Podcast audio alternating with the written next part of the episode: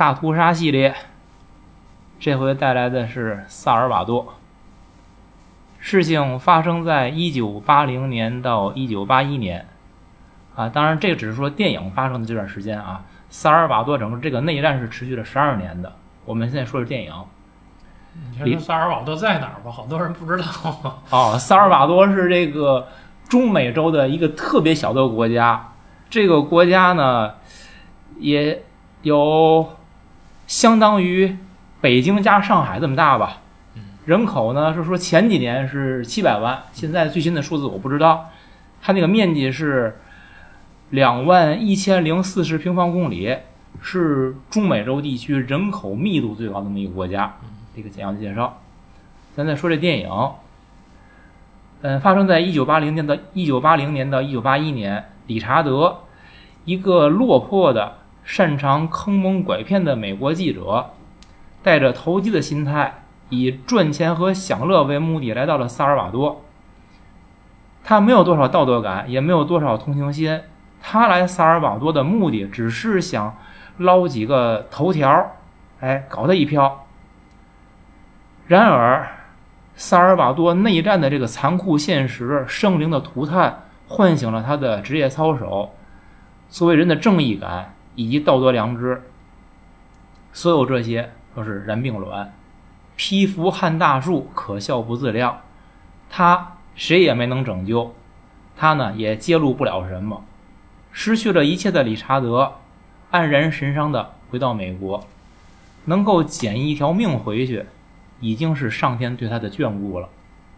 这样一个电影，关于萨尔瓦多的事儿，国外的相关著作是挺多的，不管是英文的还是西班牙文的，但是国内的真的挺少。而且呢，即使讲萨尔瓦多，也主要是在一些个讲拉美拉美史以及拉美和美国的关系史，在这样的书里边会有一些专门讲萨尔瓦多的书，在咱国内你就。很难看到，极少。嗯，咱先说一下这个，咱先聊这电影嘛。电影是讲了这个以萨尔瓦多内战为背景，讲的一个美国记者他在萨尔瓦多的所见所闻。他这个内战的原因是什么呢？是说因为萨尔瓦多经济衰退、贫富分化非常悬殊，他当地的经济形态呢是以出口导向的。这种外向型的农业经济受世界这个经济环境的影响非常大，所以它的经济这个结构本身是非常脆弱的。农民由于土地的集中又大量失去土地，军人寡头政治是一种专制统治，非常僵化。所有的改革派试图去获得民主、去参政的这个途径、合法途径都被堵塞，所以在这样一种情况下。当地有游击队，游击队是以持有左派思想和共产主义思想这些人为为主的，和执政的亲美政府他们之间的这种对抗，这就是萨尔瓦多内战的原因以及一个简要的背景。嗯，我在准备的时候呢，我还列了一些个整个萨尔瓦多从他最初被西班牙殖民到现在。最后，现在实现了和平。经过十二年内战，实现和平，整个历史我是拉了一遍的。那个，咱一会儿看讲的过程当中有没有必要把它穿插进去？嗯，现在就是我只想把这做一个简单的介绍。大屠杀系列这个萨尔瓦多也是老杨提的。嗯，作为这个系列的你的倡议人，你说从你的角度先聊聊。嗯，就是我说的什么意思呢？就是突然我想起来詹姆斯伍兹这个演员。而且呢，这个萨尔瓦多这个电影呢，一直我是觉得应该被爱电影的人看过和知道。对，啊，很经典，好，很好，电影很好。啊，就是你看，是一九八几年的电影啊，八六年的吧，电影，全程没有尿点，你看着就是节奏很紧凑，而且表达的就是来言去语都非常清楚，也没有那种歧义，任何都没有，就是一种东西。就是我们要感谢，就是首先是。伍兹的演技非常牛逼，还有就是这个 Oliver Stone 这个导演，实话实说，Oliver Stone 我不太喜欢。一开始我作为文艺青年，当年我自诩也是文艺男青年，Oliver Stone 张嘴就骂美国，这电影是特明显，然后同情这个左派，然后同情这个谋产主义，一提这游击队，反正就高看一眼。但是在这个电影里，其实他也表达了，他也有美国理想这里边，对他也有别的那些东西，你知道吗？然后你看，像我就因为这个电影看完了，我又把《野战排》翻出来看了一遍。那你就发现，就是奥利弗·斯通这个他的那个东西吧，有点像，怎么说呢？就有点像我爸爸说这个说鲁迅，他在哪个时代都会是骂街的。你给他真放中国，他也骂街，他更骂街，哪天得给别拉倒枪毙了。就是他在美国他骂美国，他在中国他骂骂中国，他要看谁看谁谁不顺眼。他搁萨尔瓦多他骂萨尔瓦多，他其实是这么块料，我觉得啊。可是，就是他的表达很真诚，就是咱们通过这个电影，咱们通过野战排也是，我能够表，就我能够隔着这个电视，我能感觉到他那个拳拳之心啊，我是真能感受到，对吧？然后又沾上咱们这个大屠杀系列，您老想，您老想在这个大屠杀系列里聊出差异感，我很同意，而且是您确实对咱们这个节目有很高的这种要自我要求和要求。可是我就是觉得看的越多吧，觉得他妈一切似曾相识。这时代往前推一百年，往后推五十年，换肤色，换个衣服，换个语言，一切都一样啊，有啥区别？最后所有人流离失所，民如草芥，一切给比打成原始状态，都成你妈都是流离失所，然后都是衣不蔽体，就就最后结果你发现都是一样的。对，是。不过这个电影和咱以前聊的大屠杀，我有一点区别是，就是所有大屠杀系列电影它都有个背景，其实都是狗咬狗、一嘴毛的情况下，最后是某一方对另外一方可能那种压倒性的大屠杀。嗯，这种这个萨尔瓦多呢，虽然也是政府军对游击队的，或者是他们借着打击游击队对平民的大屠杀，这种肯定都是都有。但是电影里边反过来也讲了，游击队也杀战俘，嗯，包括游击队攻入城市的时候。他们也一样是杀人的，而且这里电影里他电影里边没讲，但是我相信一定存在的是，因为萨尔瓦多这个国家，咱说了，它很小，两万多平方公里，它的那些个村子等等的，实际是这什么呢？政府军会去从村子里边抓壮丁，那个找兵员，游击队也去村子里边找人拉兵员。很有可能这交战双方都是一个村儿的，都认识。这国家本身也没多大，最后就变成可能你可能会同族相间的，熟人要你死我活，就跟类似于咱们之前聊的那个阿依达那种情况是是一样的。这些人实现了和平以后，他们还要共处。我觉得这种东西，就是说它并不是一个完全的一方对另一方的碾压，它是互相的，你杀我，我杀我，而且还是可能是。熟人同所以到今天，我接着您说，就是到今天，萨尔瓦多也是，就是首先他的执政，包括很多东西都是像开玩笑一样。就是萨尔瓦多在今天世界上最有名的三件事儿：第一，他萨尔瓦多两大特产，黑社会还有咖啡。嗯。第三呢，是他是世界上第一个宣布拿比特币当他妈法定货币，不是开玩笑吗？这不是。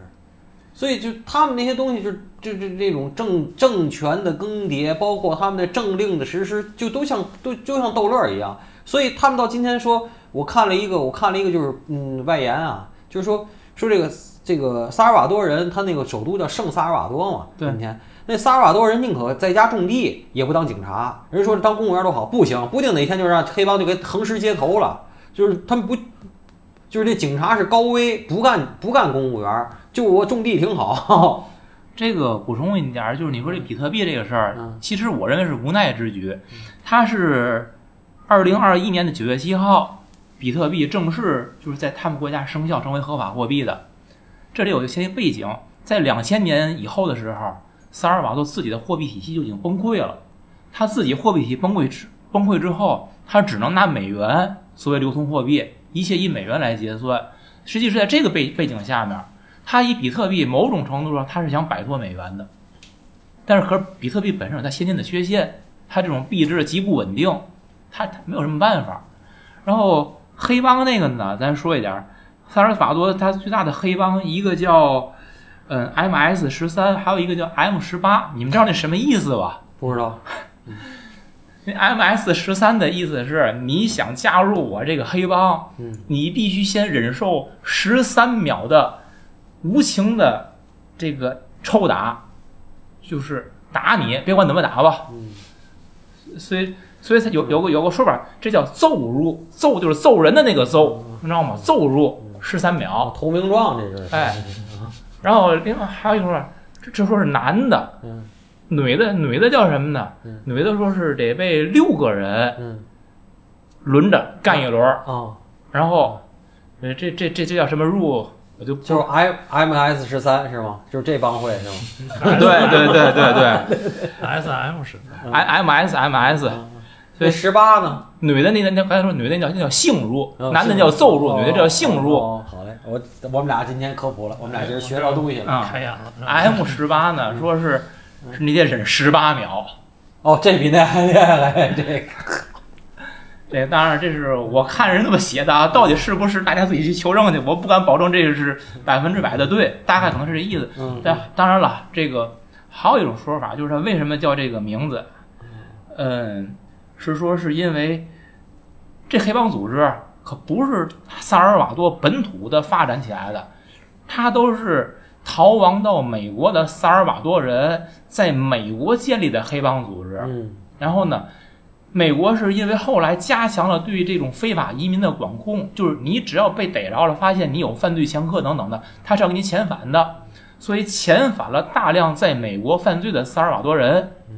这种黑户被遣返之后，他们在萨尔瓦萨尔瓦多，你要美国他都能建立黑帮，那萨尔瓦多就是上美国镀了一圈金回来的。到萨尔瓦多那不那不就是黑帮天堂了吗？嗯所以他们就把美国这黑帮组织就带回了塞尔萨尔瓦多。嗯所以这 MS 十三包括 M 十八是两个最大的黑帮，还有其他的小黑帮。嗯所以有一种说法是说，这个十三是，呃，是洛杉矶的第十三街。还有这样一种说法，就我就告诉你，有很多种解释。你嗯那个挨十三下打那个，你再听着玩儿就得了，别不用太当真，知道吗？就这意思好。这是说黑帮，嗯，萨尔瓦多其实还有点其他的事迹啊，它被称作是叫一个三高国家。你刚才说这个，嗯，跟黑帮相关的就是高谋杀率。高谋杀率呢，曾经，嗯，是在二零一二年的时候，大概是萨尔瓦多是世界上谋杀率最高的国家。不过呢，这个称号没过多久就被人取代了。现在那儿谋杀率最高的是洪都拉斯。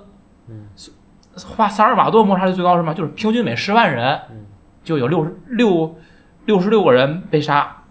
然后呢，现在洪都拉斯排名第一，是每十万人有九十点四个。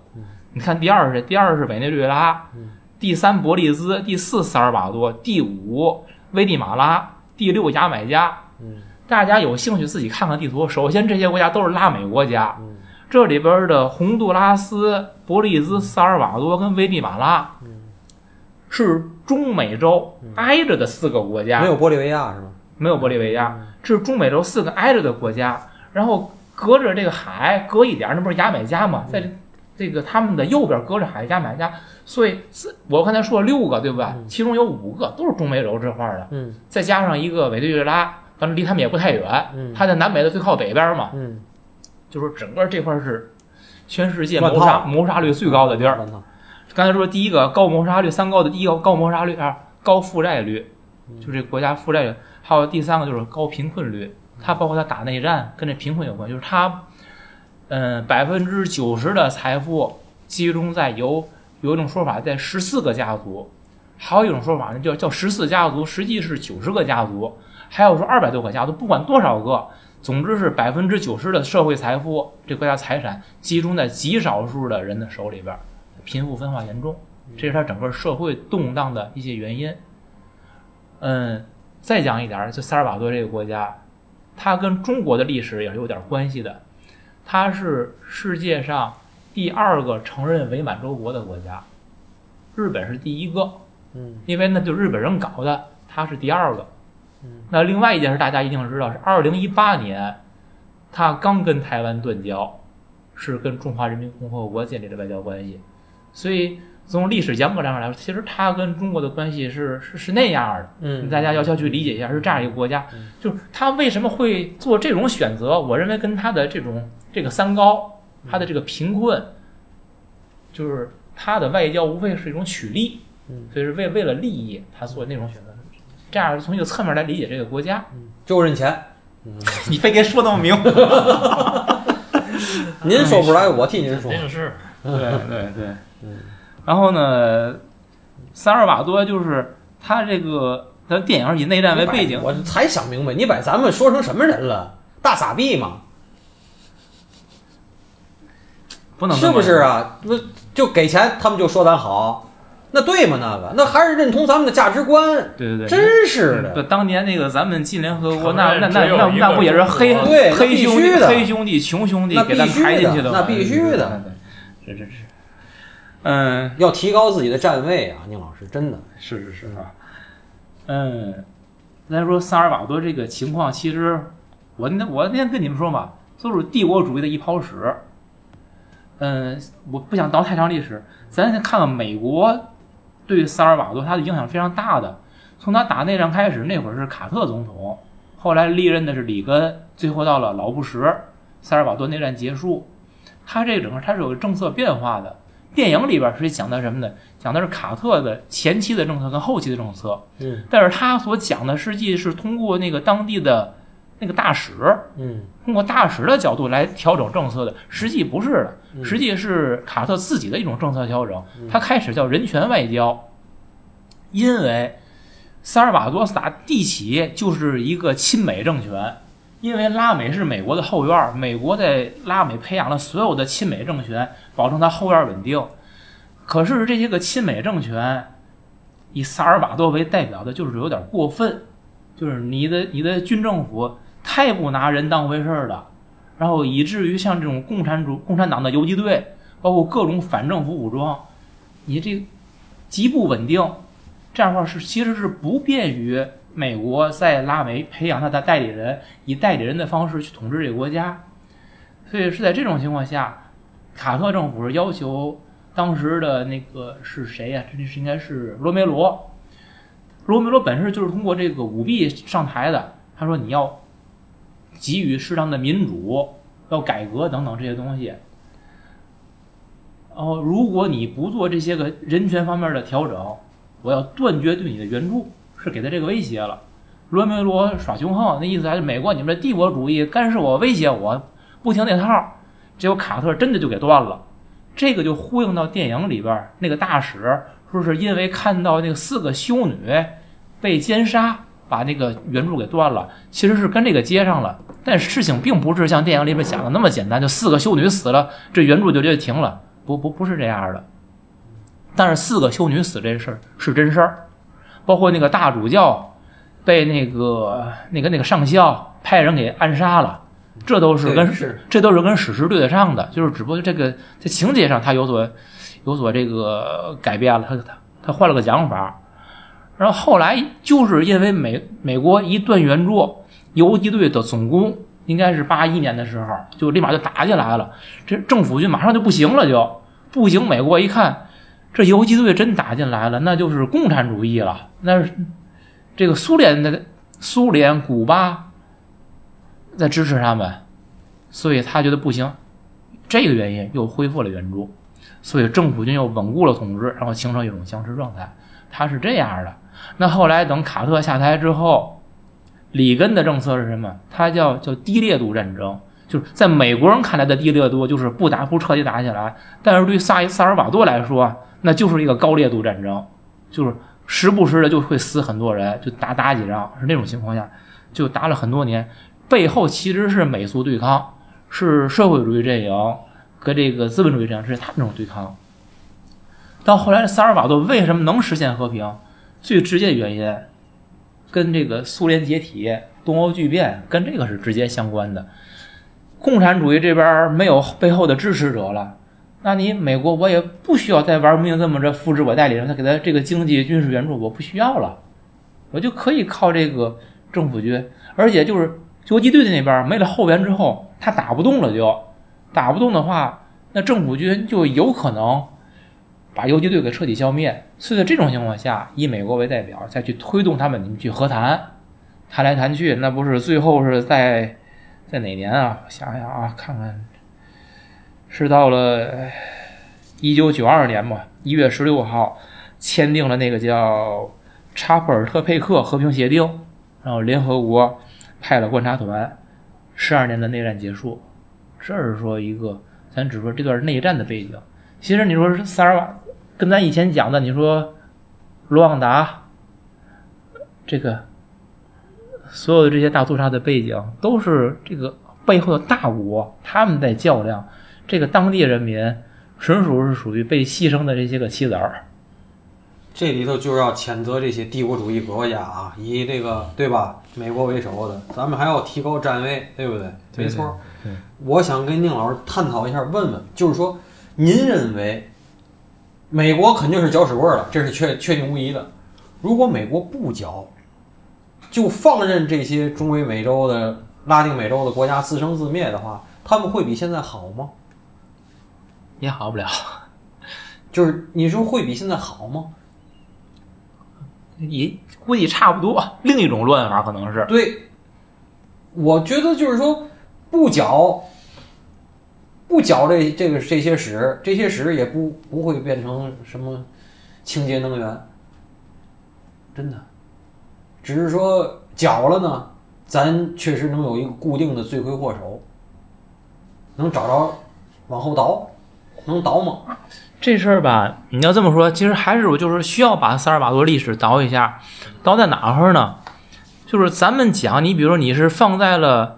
二十世纪的几十年代来看这件事儿的，但这是你是一个截断它了，所以说它是时间你往前，你是从殖民那儿倒吗？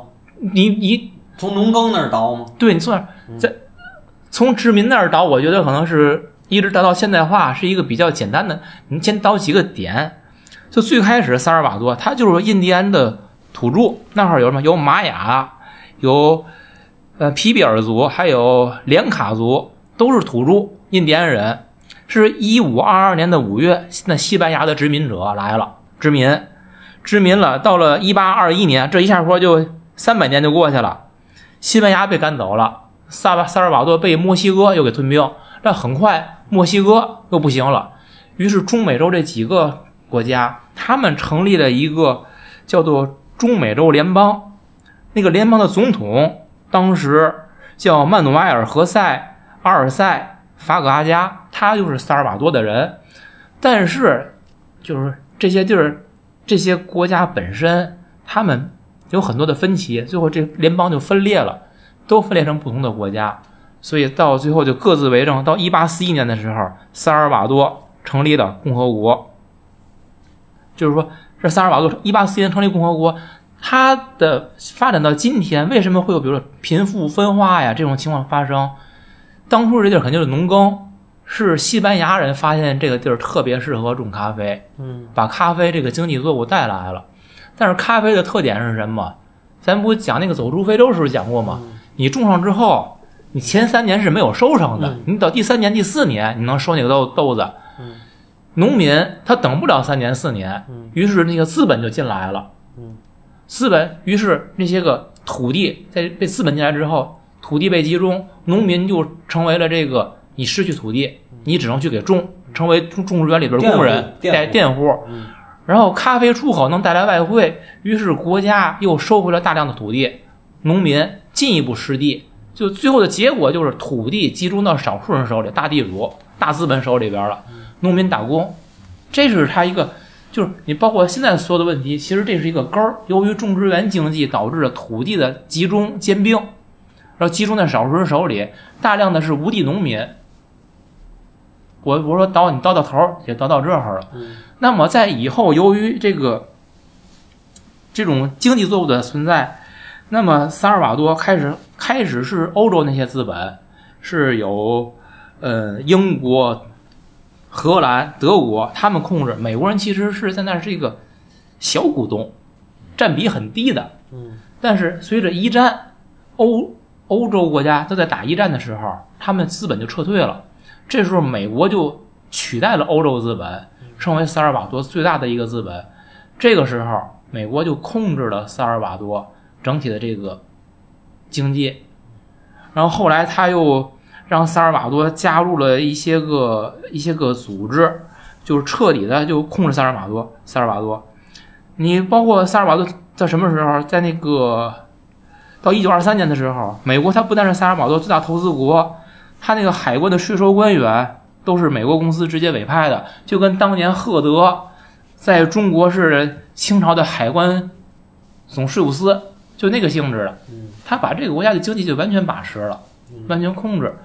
那么控制以后，它的经济情况经济非常单一，它就是种咖啡豆，其他东西很很少。嗯那么到了一九二九年世界性的经济危机，那个经济危危机不打美国来起来的嘛？嗯所以美国一经济危机，萨尔瓦多的经济跟美国是密切相关，它立马萨尔瓦多经济就崩溃了。嗯那你经济崩溃之后，那你是不是美国随着它的缓解，它会进一步的控制你？它的就是它始终是被美国控制的，它是这么一个状态。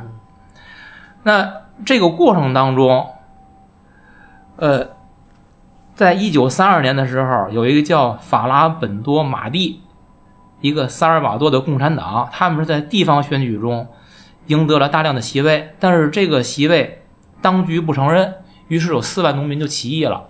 起义之后，马上美国就联合英国和加拿大，以保护侨民为名义，派军舰就去萨尔瓦多，然后当地的政府在美国支持下就把这起义就给镇压了，然后包括这个马蒂这些个领领导人也都被被捕、被害、被杀，所以这起义就被破灭。到了二战，这萨尔瓦多那又是紧跟着美国跑，最后就这么说吧。他一九四八年加入了美国控制的美洲国家组织，政治、军事、经济全部都在美国掌控当中。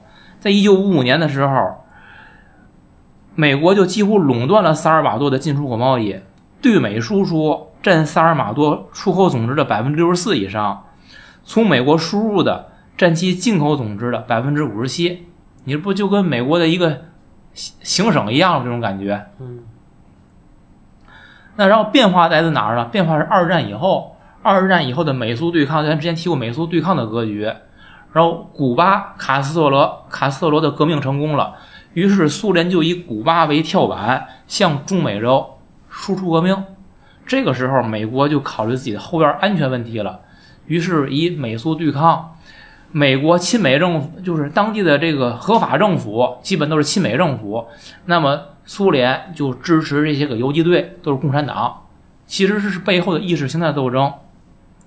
那你不管你你怎么折腾吧，这个国家的经济命脉就始终是在这些个大资本、美国的这些代理人的手里边的，农民始终贫困。就是共产主义，他支持这些都是游击队在山里边，他为什么会又愿意去干游击队？是因为他们没有更好的生存生存方式，他也不能合法的在政府里边有他们的改革派代表，取得合法的地位，他们的意见没有途径，所以只能通过武装斗争。就是前期他们也去参选过等等的，由于贿选、舞弊种种原因，合法渠道都被给关闭了，堵死。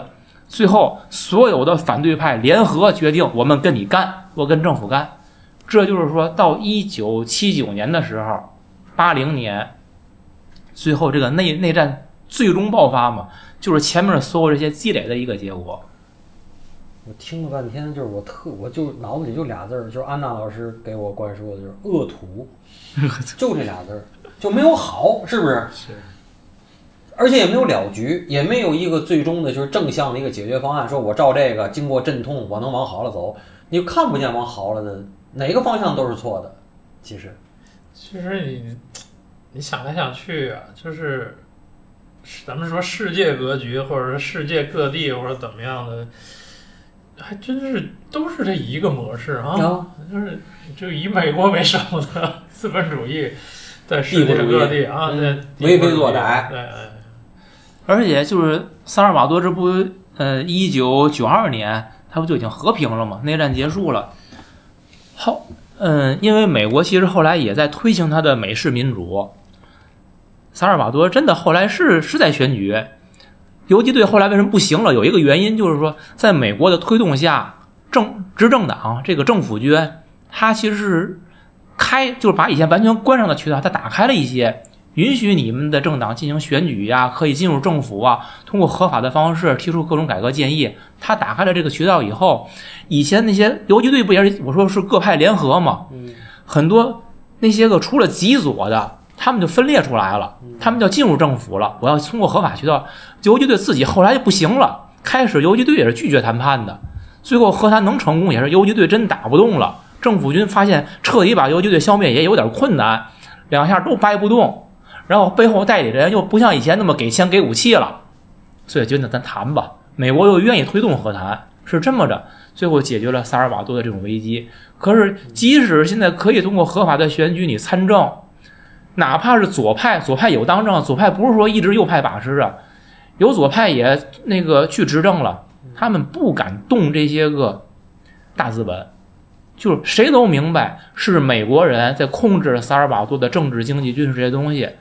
但谁不管谁当政都不敢去碰，因为你一碰那就是红线，就有可能造成下一次的动乱，对，不但对你执政没有好处，对这个国家可能也是会有伤害的，所以谁都不碰，所以什么也改变不了。那就是我说倒倒根儿，是因为你的这个经济形态你已经确定了，你不可能通过一个革命什么你就改变。你像咱们是什么？咱们我我人民当家做主了，那我真打土豪分田地呀，对吧？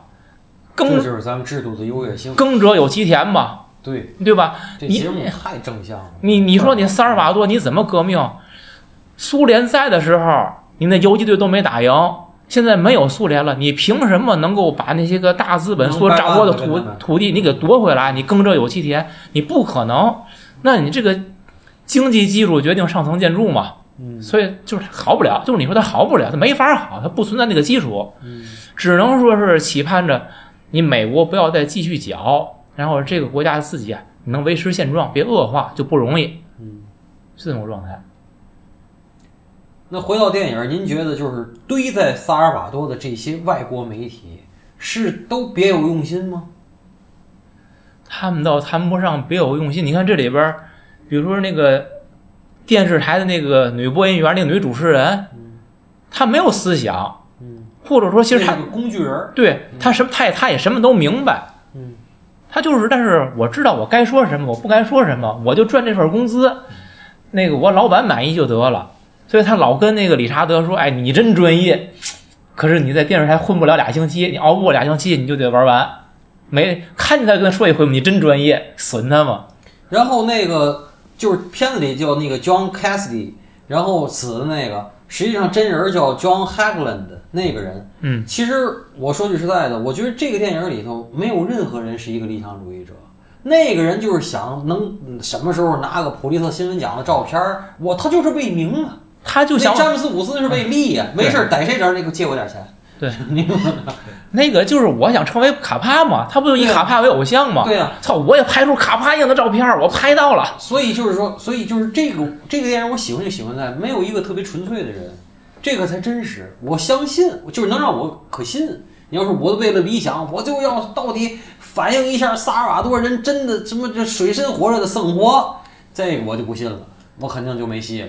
所以说，就是你说这个片子，我说认为他这有美国理想在里边，就什么，就是伍兹演的这个理查德，嗯，他到后来跟他最终的初心完全反转了，嗯，他初心就是我去这儿，我说拍拍头条，拍头条捞捞一票。在美国是有点混不下去，混不下去了，上这个地儿捞一票，捞一就是捞一票嘛，捞一票。但是捞着捞着，他因为他在当地他有一个情人，然后俩人关系还不错，然后看见好像人被被被杀。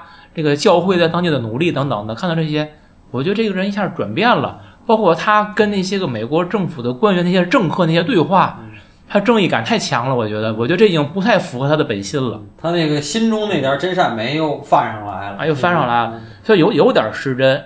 嗯，就是因为你你你的人性，就是人性善的这一面是始终是存在的。可是，当你为这件事，他几乎要付出生命代价的时候。他会这么去做吗？这个电影的特点，嗯，主要人物都是有有真人的，嗯，都是真人的，嗯。是他一开始他跟那个官员说，他说他是信这一套美国这一套价值观的。他说我们美国这个东西，比如说别的，就是咱那制度，是吧？嗯，他理很非常理想化的，就是制度好。其实美国它是这样，但是呢，这个东西也不不能说搁哪儿都行。那电影里最有意思的那个情节就是影片最后，然后那那帮人搜他身，然后把照片都毁了，毁了之后，然后说要杀他，然后最后来个电话又给他救下来了，救下来，这些人坐一块儿又喝酒，喝酒啊他把鞋拧起来，鞋盖儿里看我这还有一张啦，哎我操，这个绝太绝了，这个情节设计的。你看他们，理查德跟那两个美国官僚，他们最后聊天的时候，就是你说那个理查德说什么？我相信美国，相信我们代表某些东西，代表体制，代表人权，不单是少数人的，而是全球所有人的。这话说的真的，我觉得有点过于的这个拔高了就，其实你谁也代表不了。对，就是他也是一类被洗脑的人。没错，啊，奥利弗·斯通为什么说他也他这事儿他两面都说了？他回来之后，他带他的那个女朋友回来之后，就又给遣返了嘛。是，对遣返之后，他怎么想的？肯定他这套理论、这套想法就都破灭了。就可是他这套他说那套话的时候，人当时那个美国国务院的分析员叫杰克，人家就反问他一句：“那你觉得布尔布特和卡斯特罗比较好吗？对吧？”然后人人又人又说一句：“我们在这儿所犯的这些个错误，如果是其他的选择，可能会遭上十倍。就是我在这干干的是不咋地，就是回应你老杨说的问题。美国人如果不管，嗯让他这个自生自灭，就比这好吗？嗯没准还不如这个呢。人家说可能比这个现状还要糟上十倍，有可能啊。只是这样管完了以后，你就是在罪魁祸首这件事上坐实了，对对吧？所以我我就是说我在想这件事儿。嗯理查德他的这个美国理想，他这按电影来说，我认为是那个奥利弗斯通在给美式民主和人权涂脂抹粉儿，就是他在揭露的同时，他其实还是在宣扬美国的那个价值观。同时呢，杰克的那几句话就是说卡斯特罗跟阿尔波尔布特更好吗？他又反过来说另外一件事儿，就是美式民主的这个歪理，你能辩驳辩倒他吗？嗯其实你也不一定辩得倒他，你他是歪理，我承认是歪理，嗯可是歪理有时候是不是你也没有更好的选择呢？嗯我觉得他是这个这段话我觉得挺好，就是这个场这场戏呀、把这里边的矛盾冲突给充分的表现出来了。所以这个谁呀、就是这个回到您就是说这什么呀？这个奥利弗·斯通他在选题材上来讲，因为以前买盘，我相信安娜跟我这个都有一个倾向性，就是你像生于七月四日那是跨不过去的，他倾向于拍一些就是大电影。第一，第二呢，有一些都有真实的依托，比如什么杏树大亨啊，什么亚历山大大帝呀、什么你这种世贸中心呐、斯诺登啊、刺杀肯尼迪啊、贝隆夫人啊这些，然后就是他还是有一种那种英雄主义那种主流的那套东西啊、他想他主流，真的他非常主流，嗯，虽然他是白左，但是他很主流，对，这怼怼怼完了吧，他还还想就是提一些，要你要按我这个办，没准能就能好点儿，是吧？就您说还还那个还是立大旗的，啊，对，还想还想给给那个添添点瓦什么的，嗯对他不是光骂街，对，嗯所以隐蔽性更强。嗯毕竟这是他能说出来，是吧？嗯他他能骂，对吧？所以说他至少不能说得太绝这话。嗯这电影我看，我觉得就最有意思的呢，或者说搞搞笑的，我认为就是那个那个女主持人那个宝莲。嗯你看她后来美美国不派兵来那个支援嘛，就是那个她去拍摄那个过程，提前啊，我怎么走过去，哎，你们怎么拍？然后她跟那士兵拍拍这个肩膀，然后最前面那个军官正在拍着跟人说事儿了，军官一扭身儿，哎哎，就接受他采访。哎，我说这摆拍也太太太讽刺了。嗯这不就是平时咱看新闻里边各种摆拍吗？叫我我管这叫真实摆拍，嗯是吧？看着都是真事儿，实际全是摆出来的，嗯讽刺。然后我就想，妈，不能说官媒，现在不是老说什么听官媒的，不要不要不要不要瞎传。嗯这宝莲不就是官媒吗？嗯至少在这电影里边呢，你是听理查德说的呢，你还是听宝莲这官媒的呢？嗯甚至是说到最后，美国政府官员那些官僚跟理查德对话的时候，那你是听那个政府官僚的，你还是听理查德的？理查德就问他们说你们为什么就不信这个亲眼看到的东西？你们要信那些个情报分析员的。这里边其实有两个角度，一个是理查德本身，你看到的有可能是游击队给你摆拍的，对，所以我说理查德那个也只是一家之言。对，这是他，这是理查德，你看到的是别人给你摆拍的，但是你又拿别人给你摆拍的，你你去质疑人家，去怼对立面的摆拍，对对立面，对，问题是对立面那个情报员分析的那玩意儿就是真的吗？那玩意儿是不是又是别人给他摆拍的呢？是啊，对吧这复杂性就在这儿。对，哎，反正就是这样的一个电影，萨尔瓦多还是挺好的，我觉得，嗯、值得去看。而且我觉得这电影整体的它那个镜头语言嗯，给的很好。节奏感这没尿点吧？这个嗯这很很我我非常同意。对对对，这这这很好，这个，嗯因为它的就是这个。怎么说呢？这个远景啊、中景、近景，包括它对于战争的这种混乱场面的展现，还有那一坡山坡的死人，那一山坡死人有点意思。呃，那个那个，我觉得还是怎么说呢？就是过于追求视觉视觉冲击了。对啊，我是说，在那个街，就是这街上那些个战斗，那些个场景，真实感非常强，不像咱有的电影，一看你哎就是摆出来的，那个非常有写实的感觉，嗯，挺好，我我我好喜欢这片子，嗯。